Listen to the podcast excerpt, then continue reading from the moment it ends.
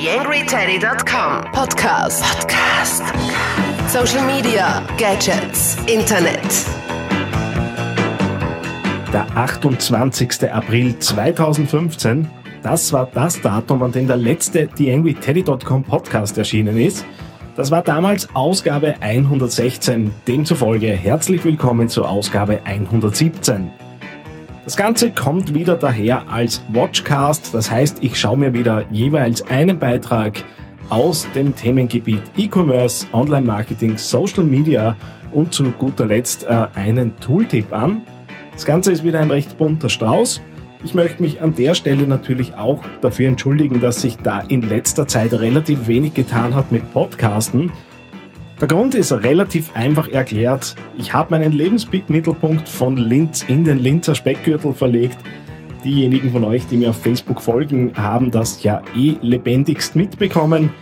Äh, dementsprechend soll es jetzt wieder weitergehen in gewohnter Manier mit dem Podcast hier auf theangryteddy.com. Ich hoffe, ihr verzeiht mir meine kleine Pause. Es ist tatsächlich die längste seit dem Bestehen des Podcasts und glaubt mir, ich habe vor, dass wir das natürlich nicht zur Gewohnheit werden lassen.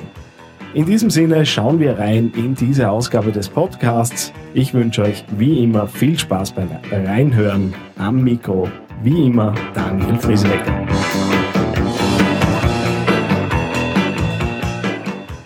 TheAngryTeddy.com Podcast. Podcast. Nähere Informationen auf TheAngryTeddy.com oder auf facebook.com slash theangryteddy. Ja, so ist das. Also rein in diesen Watchcast. Das erste Thema, wie angekündigt, das Thema E-Commerce. Und dazu habe ich auf itailment.de beziehungsweise in der Folge auf saxido.de einen Artikel gefunden, der sich mit dem Thema Female Commerce auseinandersetzt. Genauer, Female Commerce funktioniert auch bei Männern, wurde da in einer Studie herausgefunden. Äh, das heißt, äh, es ist ja bekannt, dass äh, Content und Inhalte, die eben für Frauen aufbereitet, anders aufbereitet werden sollen als für Männer und da auch unterschiedliche Conversions und Performances abliefern. Und diese Studie von Saxido hat jetzt herausgefunden, dass Männer weiblich gestaltete Inhalte recht gut annehmen, äh, umgekehrt aber Frauen äh, von männlichen Inhalten, wenn man das so bezeichnen kann, äh, eher abgeschreckt werden. Das Fazit ist also, wer Content für Frauen gut aufbereitet, erreicht höhere Reichweiten äh, mit letztendlich weniger Aufwand, weil man eben nicht in zwei verschiedenen Content-Entwicklungen drinnen ist. Und äh, was ja ganz grundsätzlich schon mal keine blöde Idee ist, Frauen werden in der Werbung besonders angesprochen, laut dieser Studie, vom bildreichen, kreativen, emotionalen, inspirativen, lebendigen, persönlichen, begeisternden beziehungsweise spannenden Content.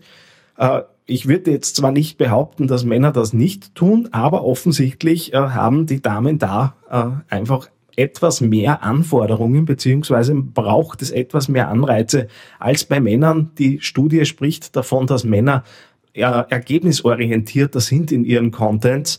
Äh, wie weit sich das natürlich unterscheidet, äh, wage ich hier jetzt an dieser Stelle nicht äh, zu bewerten. Aber letztendlich dürfte es kein falscher Weg sein, sich da in die Richtung ein bisschen mal mit seinen eigenen Contents auseinanderzusetzen.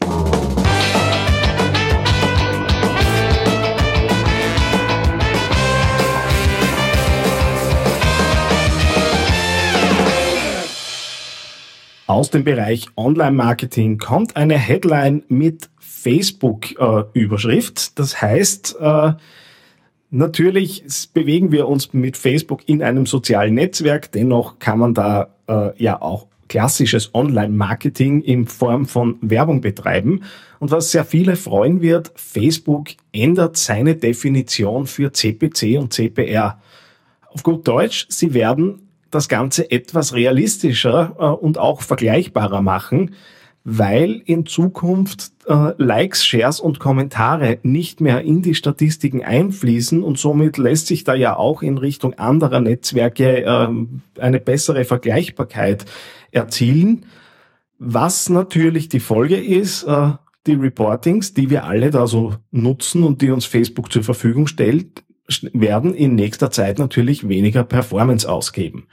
Äh, also eine Info, die nicht ganz unwichtig ist, weil ich mir vorstellen könnte, dass der eine oder die andere dann auf der Suche nach äh, der Ursache für die eingebrochenen Daten gehen wird.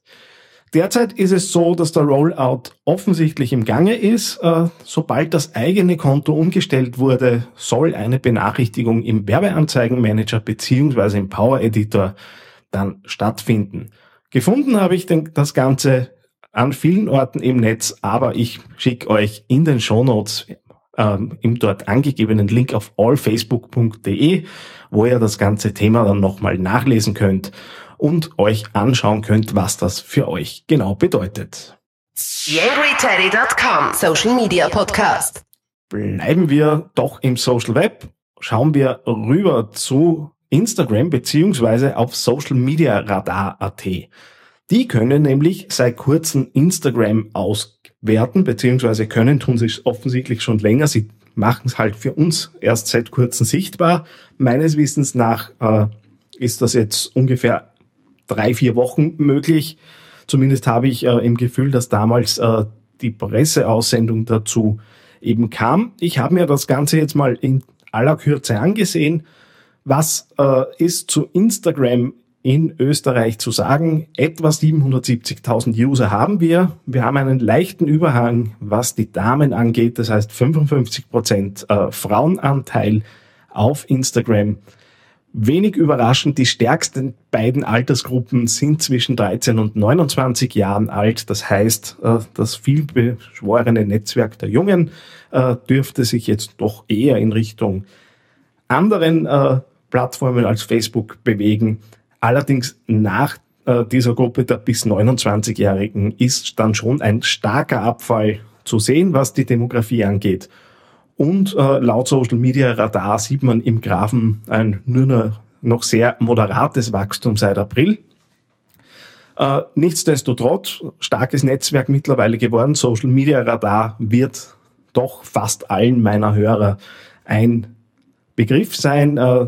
Neben äh, Instagram wird dort auch noch Facebook, Twitter und LinkedIn ausgewertet und äh, ich glaube in ziemlich vielen Präsentationen auch hergezeigt, was man da so in Österreich eben an Social Web Auslastung hat. Äh, wer da jetzt genauer drauf scha schauen möchte, Link natürlich in den Shownotes socialmediaradar.at slash Instagram.